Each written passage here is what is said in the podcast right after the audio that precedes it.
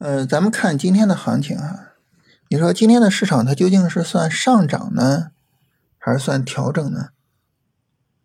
我们看这个行情啊，我们去看，呃，比如说国证两千，啊，去看小股票，去看那些炒作性质的板块，你像数字经济，那很明显呢，今天是一个上涨的过程啊，而且涨幅还是很可观的啊。数字经济呢，今天是明显的创了新高的。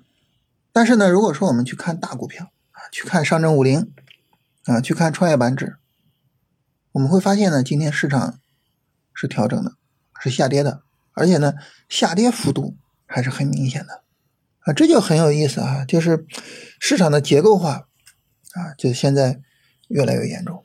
这就是我们之前跟大家聊哈，就说趋势一旦形成就将延续这句话，大家不要觉得只是在说价格走势啊，价格的趋势形成了就将延续，不是啊，其他的趋势形成了也会延续。啊，像基本面的趋势是吧？一家企业的经营，它的业绩的趋势，对吧？那么市场强度对比的趋势，啊，大票强还是小票强？啊，这个板块强还是那个板块强？这种强弱对比的趋势一旦形成了，也将延续，而且呢，延续性也会非常强。所以对于我们来说呢，当我们身处于一个结构性的市场的时候，就一定要去判断。在目前的市场里面，啊，市场强度的情况是什么样的？大票好还是小票好？啊，市场整体上是偏价值还是偏炒作？啊，哪个板块会更强？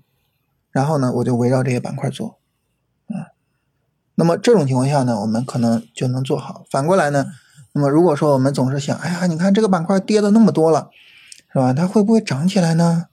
啊，会不会明天就轮到它了呢？你就当我们这么想的时候呢，交易就往往容易出问题。所以，对于我们做这个操作来说，哈，呃，以客观的市场事实为准，而不是以自己的猜想为准，这个呢是非常非常重要的。呃，这是跟大家呃聊一下这个市场的情况啊。那么从操作的角度来说呢，呃，做超短就不说了啊，你该止盈就止盈，是吧？主要聊一聊短线。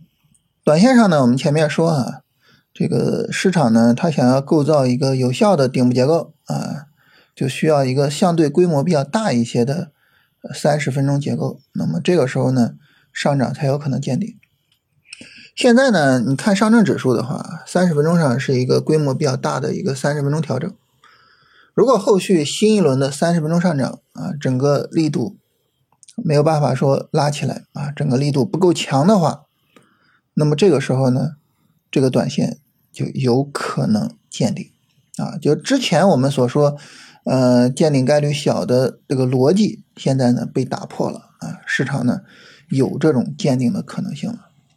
所以如果说明天啊、后天市场走新的三十分钟拉升，这个时候呢，我们要特别的注意一下，呃，市场见顶的可能性啊，特别注意一下整体市场拉升的力度啊！如果说呢，市场拉升的力度强啊，这个时候呢，我们就缓一缓，是吧？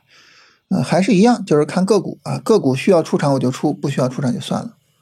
但是呢，如果说啊，这个指数整体的拉升力度小，指数整体上有顶部结构，这个时候呢，我们需要相对积极的出场。